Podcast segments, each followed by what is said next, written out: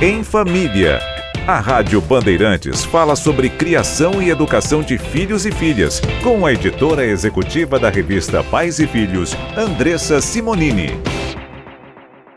Tudo bem, Andressa? Tudo bem, e você? Tudo jóia. O dilema da chupeta para muitos pais, né? Como tirar essa chupeta sem causar um drama enorme com o filho. A gente sabe que tem uma idade certa para começar a usar a chupeta, uma idade teoricamente certa também para parar, mas é difícil colocar isso na prática, né? É, tirar a chupeta tem data e hora marcada de limite, né? É. Que é até os dois anos de idade ali a gente pode deixar. Tem pais que preferem tirar antes, depois e vão trabalhando isso na cabeça da criança.